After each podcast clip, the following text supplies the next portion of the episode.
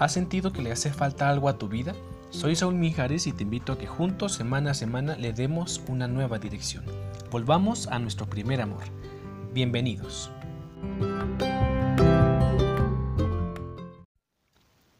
Hola, ¿qué tal amigos? Bienvenidos a este episodio número 15. Ya estamos en el número 15, eso quiere decir pues que hemos llegado al final de la primera temporada de Redirección Gracias por, pues, por haber llegado hasta este capítulo número 15, porque sé que mucha gente los estuvo escuchando. Muchas, muchas gracias. Y a lo mejor si tú no lo has escuchado los otros 14, pues es el momento oportuno para poder escucharlos. Muchas gracias también pues a todas las personas que lo han hecho posible y pues también gracias a ti porque también formas parte de este podcast, porque también formas parte de este fin de temporada por esta, primer, por esta primera temporada.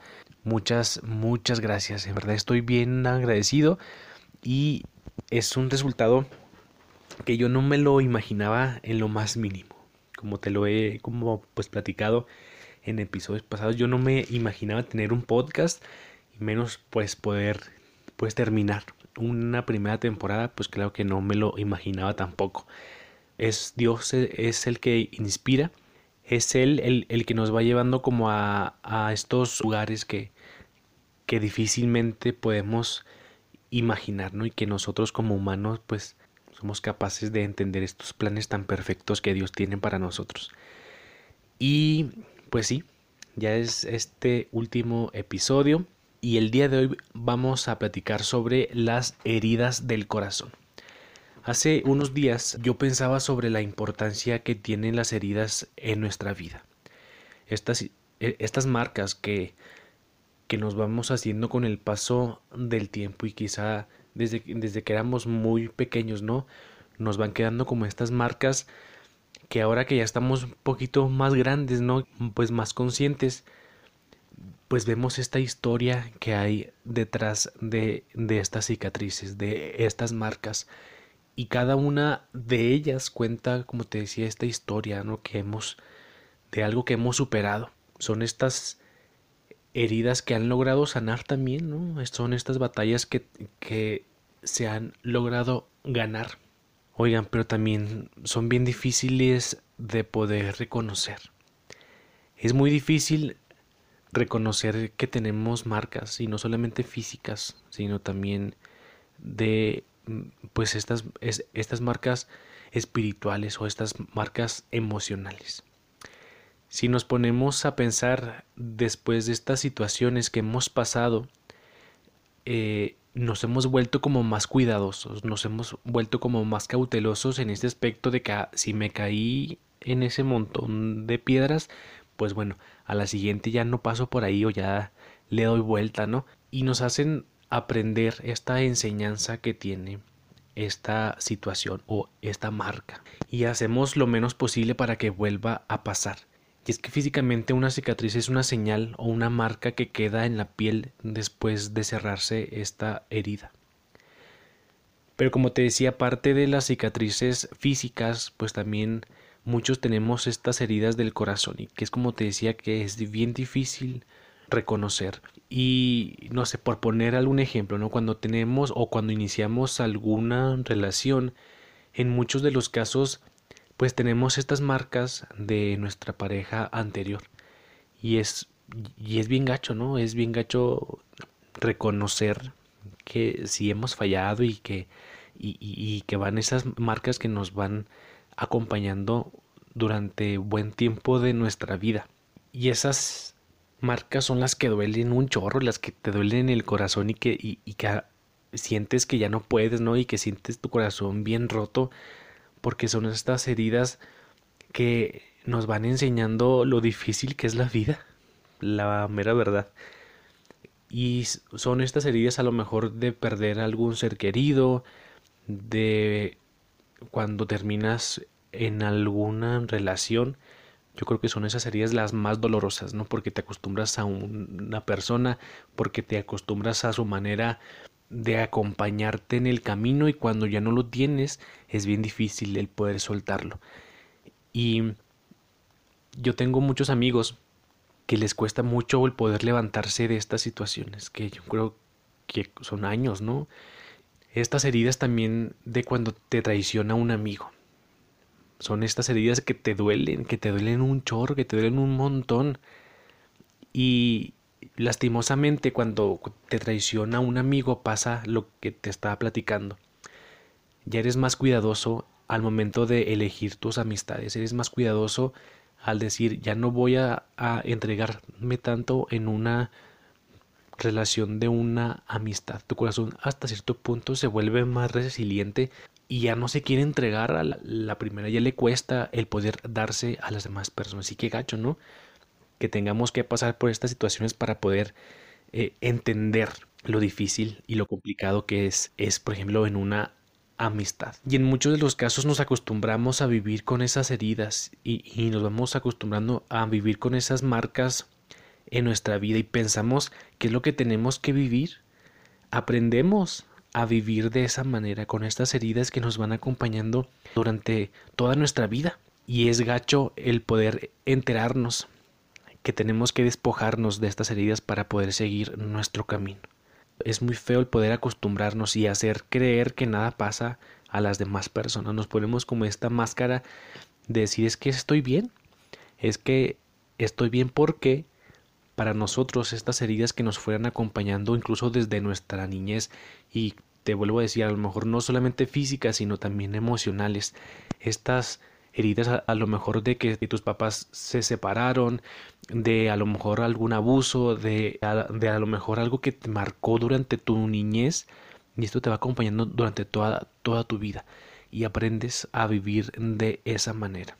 Y nos sentimos también incompletos porque ya en la intimidad y ya como en esta este quitarte esta máscara es cuando te das cuenta que te sientes incompleto que a lo mejor eso que estás dando a conocer a las demás personas es solamente esta apariencia y no nos damos cuenta de lo que hay detrás de esa máscara y de esta posición que en la cual muchas veces nos ponemos y es que también el sanar no implica olvidar de hecho, necesitamos recordar de lo que hemos pasado, recordar hará que no permitas que te causen el mismo dolor como te lo, te lo platicaba.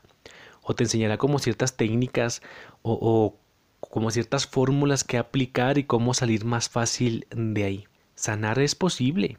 Y en estos procesos de nuestra vida en el cual nos sentimos incompletos y hemos pasado por estas heridas, a lo mejor a uno eh, los marca más que a otros. Pero en estos procesos hemos sentido a Dios lejos. Hemos sentido a Dios que no nos atiende. Hemos sentido a Dios que no está presente en nuestra vida, pero no. Dios no está lejos, Dios está ahí escuchándote. No importa cómo te sientas, no importa qué tan herido de tu corazón, de tu alma está. Jesús mismo experimentó esta soledad, ¿no? Cuando estuvo en la cruz, que, que dijo, Dios, ¿por qué me has abandonado?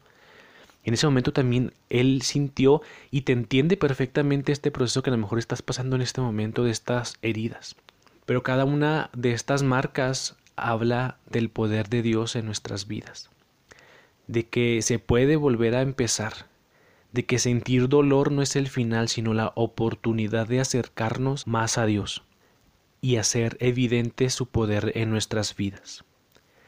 El mismo Dios toma esos pedazos de tu corazón esos pedacitos que a lo mejor e, en, en esa situación por la que pasas están y los junta, los reconstruye. Y es que en la misma Biblia dice, ¿no? Dichosos los que sufren, porque serán consolados.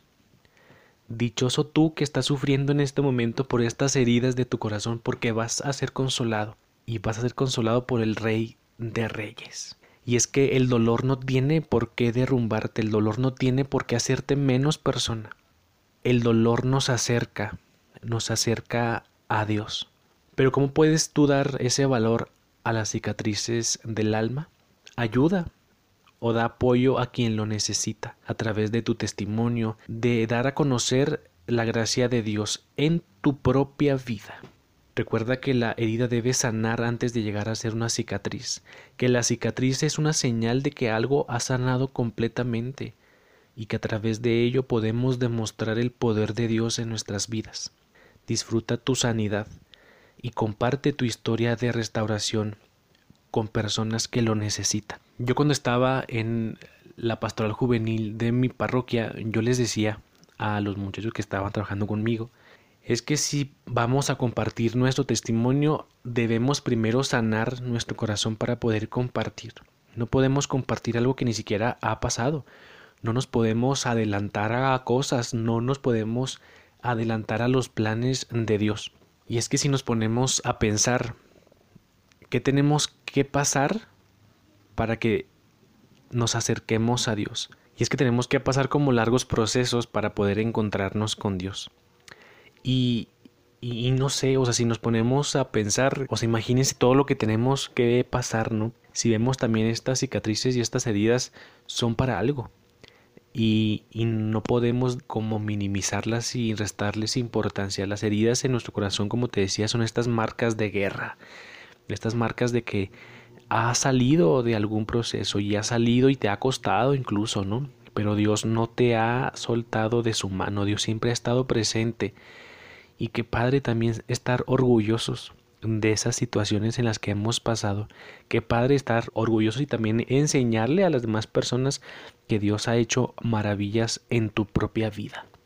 Que seas este testigo fiel de la salvación que Dios quiere para tu vida que no te avergüencen estas cicatrices y que no te avergüencen estos procesos por los que has pasado, que a lo mejor han sido bastante pesados y que recuerdes siempre que Dios está con nosotros, que Dios nos ayuda, que Dios nos levanta de donde nos encontremos, como te decía, que nos reconstruye como esas vasijas de barro, nos tiene que romper para volvernos a construir. Qué padre, ¿no?